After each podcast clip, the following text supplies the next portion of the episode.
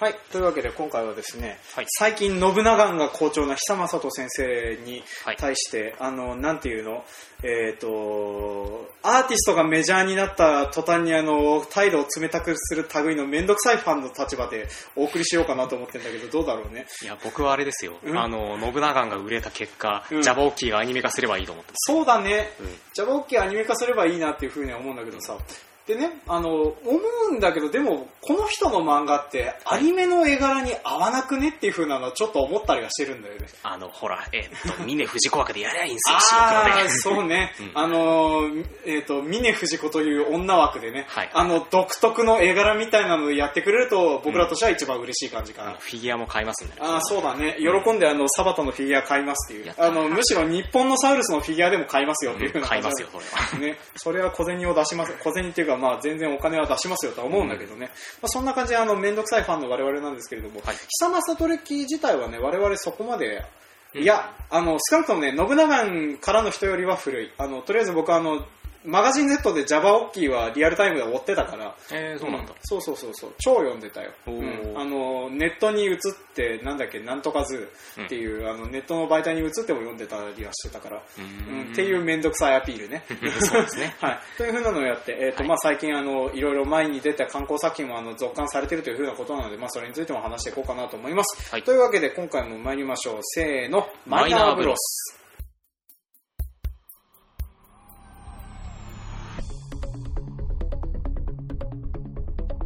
はい、この番組は、えー30にもなろうというのに漫画と映画とゲーム離れができない我々30歳児のおじさんがですね、えー基本的に一般的に、えータイトルを上げたところでポカーンとされることが多い作品について、えーとまあ、ああでもないこうでもないというふうに語っていく番組となっております。はい、お相手を務めさせていただくのはマイナーブロス兄です。はい、えー同じく、えー趣味ではなく GO です。えっ、と、マイナーブロス弟です。はい、というわけでよろしくお願いします。はい。はい、で考えてみたらさあの我々あの今まで2回分に関しては、はい。前半あの読んでないとか見てない人に対するおすすめ後半あのネタバレを全開で話すっていうふうなことをやってるんだけど面倒くせえからそれ取っ払っちまおうぜって最近思ってるんだっていうか前回からそうですよね。そうだね。前回からそうだね、割というわけでネタバレ全開でしたよね。うん。というわけで今回も全ネタバレ全開でお話していきます、はい申し訳ないはい申し訳ないですね、はい。でもねあのなんていうの？ネタバレされてうん。見なくなるようなもんでもねえぞっていうふうな気はしてる、まあ、確かにね、ね。あの、まあ、ミステリーものでもあるまいしと、そうそうそう。そんな感じはしますけれつうか、あと、まあ僕はあの基本的にネタバレされたからやる気なくなったっていうやつはね、うるせえニコ動でも見てろクソ野郎がよっていうことをずっと思ってたりはするんだけども、ど、生らいけすかねえやつだな。まあね、超いけすかね、お前らとは話したくねえっていうね、うん、ね。ね、うん。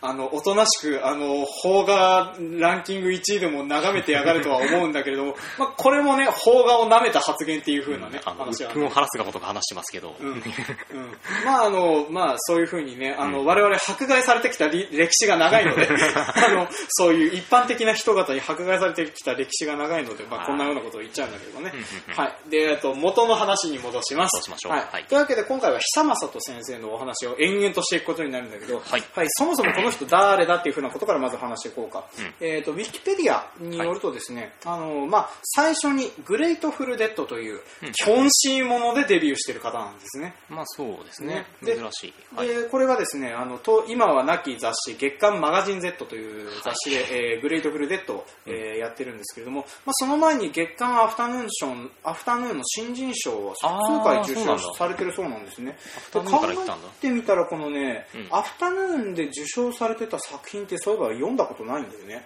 そうね。ねでまあそれでちょっとこの辺はどんなやつを書いてたっていうのは僕らもわからないんですけれども、うんうん。まあ連載初の連載はそのマガジン Z でグレートフルデッドっていう風なのを書かれましたと、うんうんうん。でこちらはあの今現在上下巻であの復刊されて、そしてあの今まで12巻の段階でエンディングが書かれてなかったものに加筆されてるあ加筆っていうかページ増やされてるんだ結末が。いうやつがあるので、あのまあ、今現在販売されておりますのでぜひぜひお欲しい方は買っていただいてっていうふうな今な、感じでねちょうど、あの、あれですね、えっ、と、本屋さんに平積みされてました。そうそうそうそう。でね、僕はあの、このグレートフルデッド、うん。えっ、とね、人様に貸して、はい。借りパクされてわ、しばらく手に入らなかった時期があって、で、それでね、中古屋で探して買うのがえらい大変だったっていうことがあったりしたからね。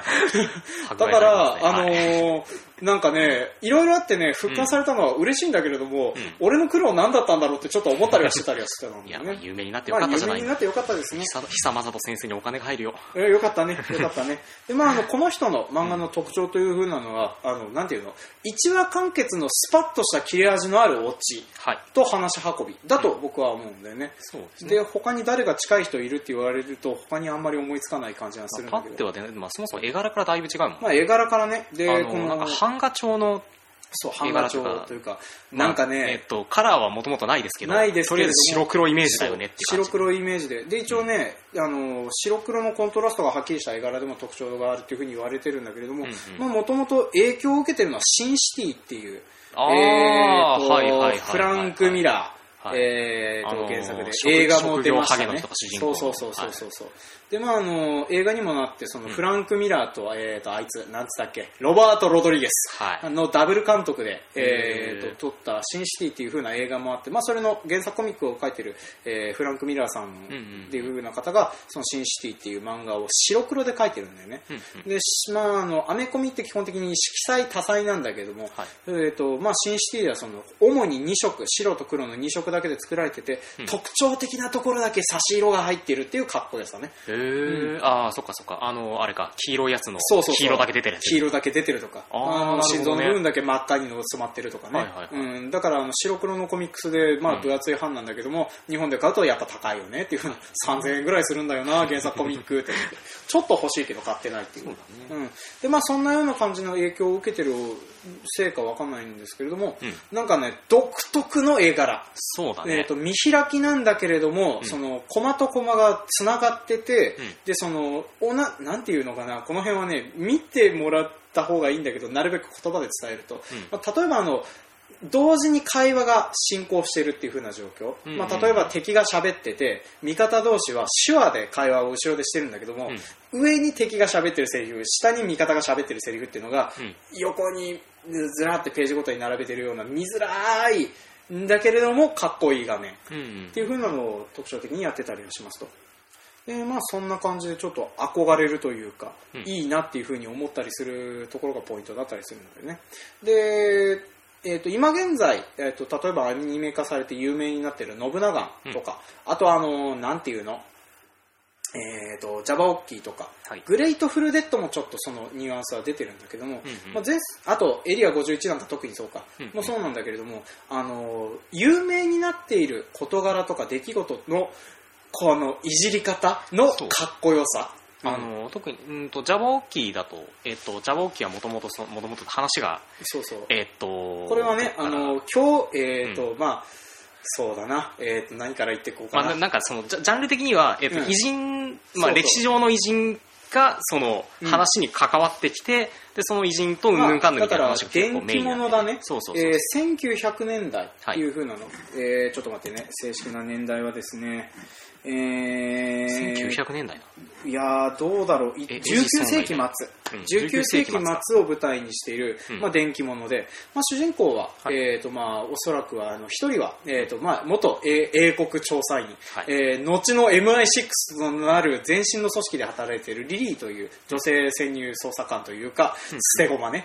まあ、ね。女まあまあその女スパイが、はい。えーいますと。でそれがですねあのいろいろあってあのその、まあ、ロシアを舞台にした、えーと事件に巻き込まれた結果、うん。あの実はあの絶滅されたというふうに言われていたうん。恐竜が二足歩行の生き物として生きているというか生存しているというふうなことを知り、うん。えーそれでその、えー、と恐竜同士恐竜と人類のいざこざを解決して回るイフの城という施設部隊に、はい。えー、と一緒に投入してそれでいろんな事件を救っていくっていうふうな話だったりするんだけれどもこれのねあの、出てくる登場キャラクターのなんか選び方のセンスとかの面白さね。あと改変の仕様。改変の仕様とかね。あのモンテクリスト博ああそうそう。えっ、とまあそれでイフの城のねボスが、あのまあ名前から分かる通りね、うん。えー岩窟王でおなじみのモンテクリスト博はい。っていう風な方が舞台なんですけど、モンテクリスト博3世ね。そうそうそう。まあ3世は多分、あれかな？うんあれかな？ルパンかなっていう風な感じがするけどね。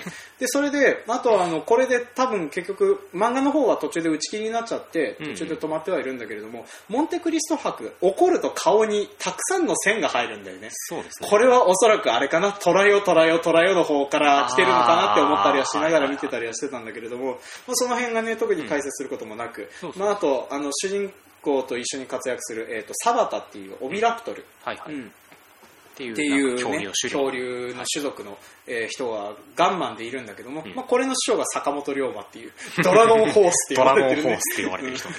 であの刀と銃を使った不思議格闘技で戦うっていうね、まあ、その辺もかっこよかったりして、まあ、それでそのなんていうのかな。この辺の有名な出来事とかをうまいこと使ってて、うんうんうんでそれであのあこういう風な使い方するんだっていう風なので非常に面白かったりするんだよね。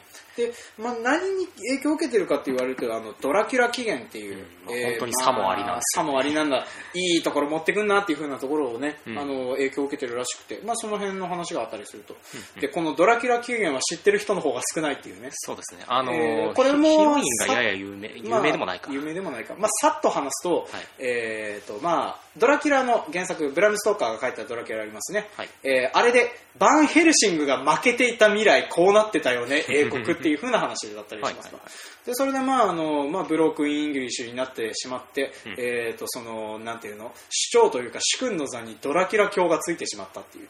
うんで、バンヘルシングの一族郎党皆殺しにされて、それでヴァンパイアハンターとかがいないような状態で、まあ、英国の人民の半分ぐらいが吸血鬼になっちゃった未来どうしようかねっていう風なお話だったりはしますうんうん。はい。で、うん。えっ、と、まあ、そんなような感じでちょっとまた話がそれたけど、この、ジャバオッキーのさ、その、はい。恐竜の扱い方とかっていう風なのも意外とその、うまいなっていう風な思いがしてたんだけど、うんうん。でこの久正人さんのお父さんっていうのがもともと有名なあの恐竜の画家さんだったんだって。っていう風な話をなんかで聞いたんだよね、うんでそれでその影響があるのかどうかわかんないんだけど、久正人さんがいろんな漫画を描くときに変な生き物特にあの、えー、とジャバオッキー以降はその生き物の特徴に特化した書かれ方みたいなのが書かれてあったりして、でそれが顕著に出てるのがエリア51だと思うんだよね、不思議生き物のそう、不思議生態を利用した。でね、はい。その、それで、まあ、特に面白いなって思うのが、うん。エリア51本編も、まあ、普通に面白いんですよ。うん。一話完結で、あの、いろんな偉人やら何やら、偉人やら、神話上の生き物やら何やらを、あの、かなりハードボイルなか解決方法をしていくっていう風なね、えっ、と、おそらく篠原涼子をモデルにしてそうな、あの、マッコイっていう風に言われてるね、あの、孫井涼子さんっていう、多分あの、あえっ、と、イニシャルで言うと R マッコイになるから、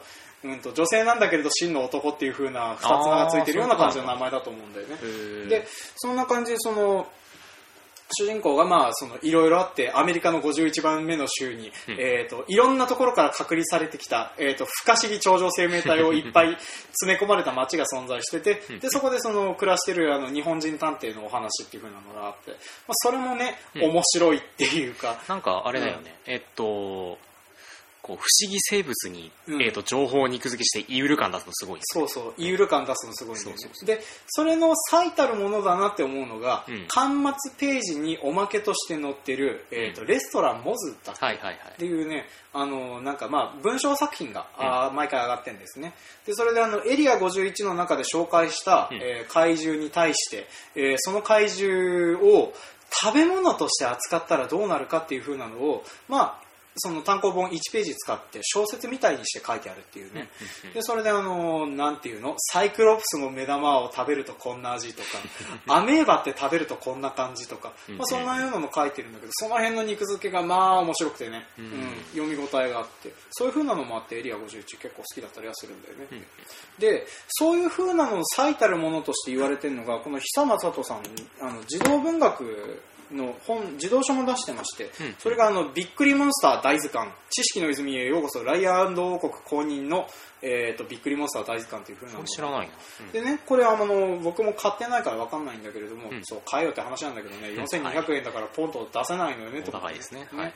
で、それでその、まあ、どんな本かっていうと、うん。サラマンダーってどういう生き物っていう、そういう風ななのをどうも書いてるらしいんだよね、うんうん。でこの人がそのエリア51で書いてるような感じで書いてるんだったら多分面白いと思って。ちっちゃい子に読ましたいよね。そうそうそうそう。サラマンダーってこんな生き物なんだよって言って、でもきっとこの子は、あの、サラマンダーが実在すると思っているんだろうな。うわ、楽しいってなる。そうそうそうまあでもこの辺のね楽しみはあのほとんどあの、うんなんていうの微光類とか、はい平行植物とかあの辺のねいない生き物をそういない生き物シリーズねいない生き物シリーズね。また別のとこ行ったけど、今。まあ、我々あの伊集院光さんの番組でね最近カルタであのいない生き物カルタが面白くてしょうがないっていうのはあったありする犬もどきが好きです。ど、ね、出された手を噛み出すよっていう犬も犬もどき。どきっていうねいないけどいないけど怖いねっていうねまあそんなようなうんあのね、うんなんかその、なんつうの、うんえっと、いない生き物にディティールをすごいつけてって、うん。イール感を出すといえば、えっと、ほら、ちょっと話ずれるけど、えっと、トロールハンタトロールハンター、はい。えー、とこれは映画でスウェーデンの映画なんだよね、うんうん。でモキュメンタリー形式の映画で、まああのまあ、大学生がとりあえずあの電なんていうの電力発電関係のドキュメンタリーを撮ってたらですね、偶然あのトロールと呼ばれる巨大な生き物を発見しそれとそれを、えー、と倒して回っているトロールハンターのね、なんとかさんっていうおじさんを見つけてそれで急遽そのドキュメンタリーはトロールハンターのおじさんの仕事に密着しようっていう,、ー。ね、そうそう、そのトロんトロールハンターのおじさんが、うん。えっと、なんか、その人の家業かと思いきや、うん。国で認可されてる仕事 そうそうそうそうそうそう。で、あのうん。だから、何、えっ、と、ん？そのど動物保護官とかそういう類の人で、そうそうそう。で、なんかその、トロールはん、トロールがそのうん、保護地域から出ないようにしてたりしてたりとか、うん。えっと、なんか個体数を維持したりしてたりしてたりとか、えっと、密漁されてるトロールを なんかその助けてうん、獣医さん、トロール獣医さんに見せるとかそういうことやってて、う。わ、本当になんだろう、研究され尽くしてるう、ん。ありふれた生き物なんだ、トロールみたいな感じがすごい出てよ。スウェーデンの人方は知らないだけでトロールは実際にいるんだなっていうね。そうそうそうそう。いやまああの辺もねなんかねドキュメンタリーのオチとしてねホラー寄りの話を持ってったのがね残念なところではあるんだけれども、あのおじさんのあそうそう思い出した。ハンスさん。はい。ハンスさん。でね、この日本版での予告編が大変秀逸で、うんえートロールハンター協会がお送りする大変ファンシーな予告編となってまして、まあこれはね、トロールハンターで後で検索してもらって見てもらうのが一番いいかなと思うんだけど。生ら脅迫だけどね、トロールまあ、トロール自体はね、超凶悪だけどね、うんとりあえずよくわかんない。けど、キリスト教徒の血を、の匂いを嗅いで追ってくるっていう。なんかあれもね、うん。えっと、迷信みたいな、うん。えっと、まあ、トロールに対する迷信みたいなのがあって、うん。で、その迷信に、まあ、そ沿った動き方をしてるのに見せかけて、ちゃんとした生き物としての理由があるみたいなそうそうそうやってて、すごいいいんだよね。いいんだよね、まあだからあの紫外線を浴びると石化するとかね。そうそうそうそう。いうやつであの、まあ、でかいやつになると30メートル級とかっていうね。マジかよっていう。マジかよ、うそんなにでそうそう。でどうやって隠してんだよ。でたまにあの電力事故とか電線が切れるのは大体こいつらが歩いてるうちに引っかかっちゃうっていうね。大変ほのぼのした感じなんだけどね。つうかそんなでかいのに誰にも気づかれないのはなんでだよっていう。若干生えてほしいんだよね、その嘘生物映画嘘生物もの流行ってほしいけどね。でも、そのなんだろう高度な嘘を作るとって結構ね難しいものがあるから、だからあの久正人さんも、あのちょっと急激に舵を戻すけれども、はい。まあこの辺がやっぱうまいんだよね、うんうん。だからあの細かく見ていけば確かに荒のある部分みたいなものは確かにあったりはするんだよねって、うんうん。というかまあか神様神様とウーマが同居してるのってなんか なんかちょっとおかしくないっていう風な気もしてくるんだけれどねっていうね、うん。それとあとアーカム世界観なんだけどやっぱり旧支配者系はやっぱ出てこないっていうか出ないよねあいつら宇宙だしって思って。会話にならないし、まあね、会話にならないしね。っていう風なところでちょっと気になるところはあったりするんだけど、でもその辺の話のうまさみたいなのがあって、うん。えっ、と、まあ大変、あのー我々はファンとして多分、細かく買っていくんだろうなっていう風な感じはしてるんだよね。なんか、あとちょっと、うんあれ、えっと、またジャバオッケーの話に戻るんだけどさ、うん。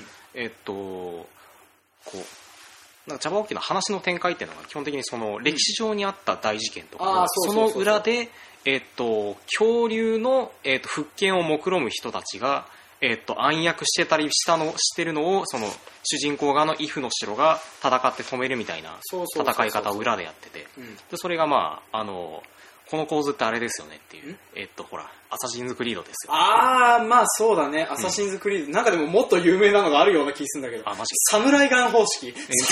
逆だよ。逆だね。全然有名じゃねえよ。全然有名俺もよく知らねえよ、それ。あの、な、なんだろう、まあ、うん電気物なんだよ。まあ、言っちゃうとね。うんだから、あの、例えば、あの、信長の方でも出てるんだけど、うんうん例えば、あの、えっ、と、イーストエンドの殺人鬼、えー、違う、あれは、イーストエンドじゃなくて、あいつ、えっ、と、フロムヘル。はいえっ、と、あいつなんだ、えー切り裂きジャック。うん切り裂きジャックとか、うんえーの話とかの舞台の裏で、ジャバウォッキーの方では、あれが恐竜恐竜の仕業だったのではないかっていう風な話でスタートしてたりすると。で、まあ、あの、えっ、と、信長の方では、いろいろあって、え、まさかあの人がっていう風な話でなってたりはしますと。はいはい。ねで、あとは、あの、えっ、と、有名どころの事件でジャバウォッキーが取り扱ってるのは、あの、白鯨とか、ね。白ああ、うんモビーディックいい話モビでしたね。ーディックいい話だったね。ねそう、クジラじゃないってクジラじゃなかったんだ。ね、うん。で、あとね、あのーなんだ、えー、と、あれ、トロイ。はいはいはいトロイの発掘したシュリーマンの話とか、うんうんこれに、あ、恐竜の話そこに食い込むんだっていうところもうまいなって思って見てたりはしてたねっていうね。まあ、そんな感じで、その、あとは、あの、いろいろあって、その、未来的に大変なことをしちゃう人なんだけれども、救わないといけないこともあるよねっていう話で、おなじみの毛沢東編とかね。はい、もうタクトさん兵とかね。ね。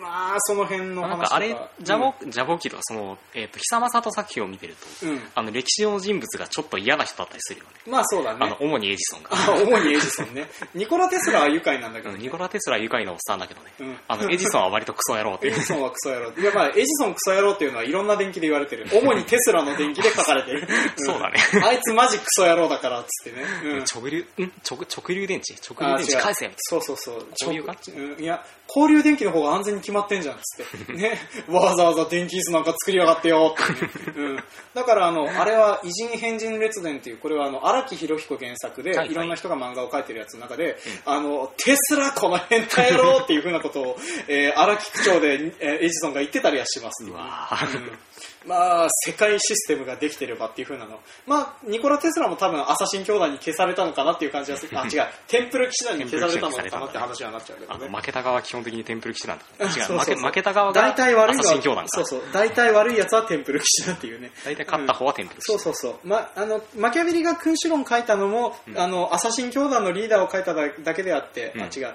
ま、えっ、と、あいつ。チェーザレ・ボルジアに対して書いてたんじゃないよっていう風なね、嘘話とかも結構してたりしたからねっていう。でまあそんな感じであのグレートフルデッドとかの、まあ、デビューの片鱗自体ももうすでにそんなのが出てて、まあ、例えば、えー、と主人公の師匠であるところの人も、えーバンヘルシングの一族の一族じゃないあの弟子の一人だったりとか、まあ、あとはあのなんか、えー、とジョニー・ザ・キッドが敵で出てきたりとかね。ああ、もう出てきてるんだ。そうそうそうそう、まあ、そんなような感じであのなかなか、えー、とその電気の使い方っていうかそのなんていうのこれ知ってると面白いっていう風なのの選び方がうまくて、うんうん。あのあーあーあれ知ってるあれ知ってるっていう風なのでこういう風な料理するんだっていう風なやつをやるので。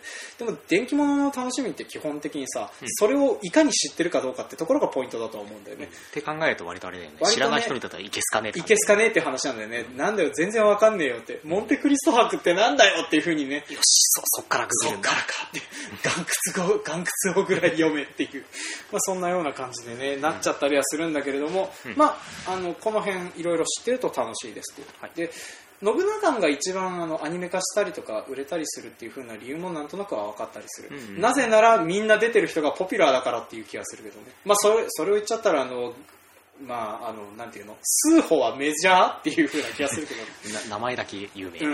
ね、あと、ところどころあの味方なんだけど活躍はしてないあの中ザレとか出てるのがちょっと面白かったりするけどね、あうん、あ、信長のイージンホルダーの中で中ザレとか、あとあのノストラダムスとかいて、あうん。ー 何その完全予測っていう、うん、ねお料理本書いてた人なのにあの人あの多分僕のイメージだとノストラダムスってさ、うん。あの女性誌の編集者的な人だと思うんだけどどうだろうね。あの人の著作見てると、はい。書籍書いてるでしょ、うん。えっ、と、美味しい料理の作り方を書いてるでしょ、はい。あとお裁縫について書いてるでしょ？まあ多分ね、女性誌の編集者だと思うんだ。あ予言はあれかな、うん。あのこうちょっとした、うん。ほら、えっと占い的なあれだったのかな？そうそうそうそう。まあそんなようなノリだったんだろうなっていう。センセーショナルなことを書いておけと。そうそうそうそう。で、まあそんな感じで、あの、えっ、と、超久正人さんを推しをしたところで、うん。えっ、と、最近ですね、久正人さんどうもあの、手塚治虫文化賞の読者賞をエリア51でノミネートされてるらしいので、あそれは素晴らしい。まあちょっと応援し、聞いてくださる方がいるのかっていうか、まあ多分、久本さん以上に我々の方がマイナーでございますので、うんはい。なんかでも応援したくなりますねっていうふうなはい話をしてあの我々は、えっとエリア51のアニメ化を待望しています、えー、そうですね。そしてできれば Java オッキーの続きを書いていただけることを望んでおりますっていうね。うん。あのいいや、気になるところで終わってるんだもん。そうちょうどね、うんあのまあ、一応ちゃんとした蹴りはついてるんだけれどねねあのもうちょっとほら、うん。あのままだいけるっしょっていうかそうそうそう。いや、まあ、いいオチちゃんとつけてくれてるじゃ釣れてるからね、終わってるようにも見えるんだけどね。まあ、続き書いてもらえると嬉しいなっていうね。エリア51のおまけページで Java オッキーについて書くぐらいでしたら、どこかのところが出してくれればいいのになって思ったり思わなかったりしてる次第でございますっていうね。まあそれも含めて、うん信長が売れればいいのそうね、信長が売れればいいのにって思いながら、えーやっておりますっていうね。はい、そんな感じで、えっ、と、めんどくさいファンの、えー、めんどくさい30分間でございました。はいはい。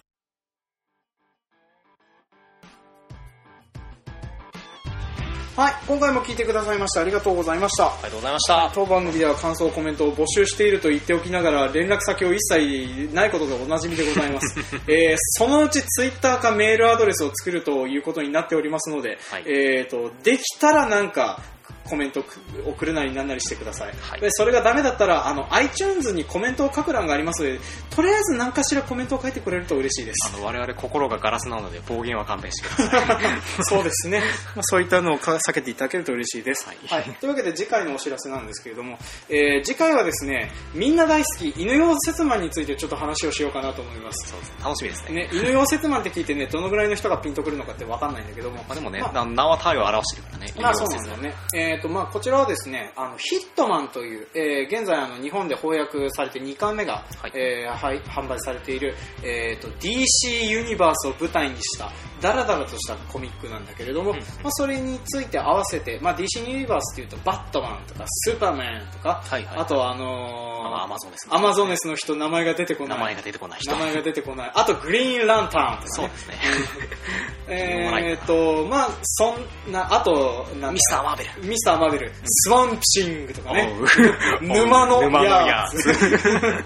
とかね、えーっと、そんな奴らを舞台にしてる、えーまあ、DC ユニバースのお話について、えー、取り、いろいろと名前を挙げてやっていこうと思います。はいでね、これは、まあ、我々はマイナーという風なことで DC ユニバースを紹介することにはなるんですけれども、はい。この辺、なんかね、マイナーだって言ったら怒られるような人方がいっぱいいるめんどくさい世界ではあったりするので、まあ、ご容赦、その辺はご容赦いただくっていう風なことにして、うん。えっ、と、我々の犬用節満愛についてだけ延々と語る30分になると思いますので、まあ、そちらの方をお聞きくださると嬉しいです。はいはい。というわけで今回も聞いてくださいましてありがとうございました。ありがとうございました、はい、次回お楽しみに。はい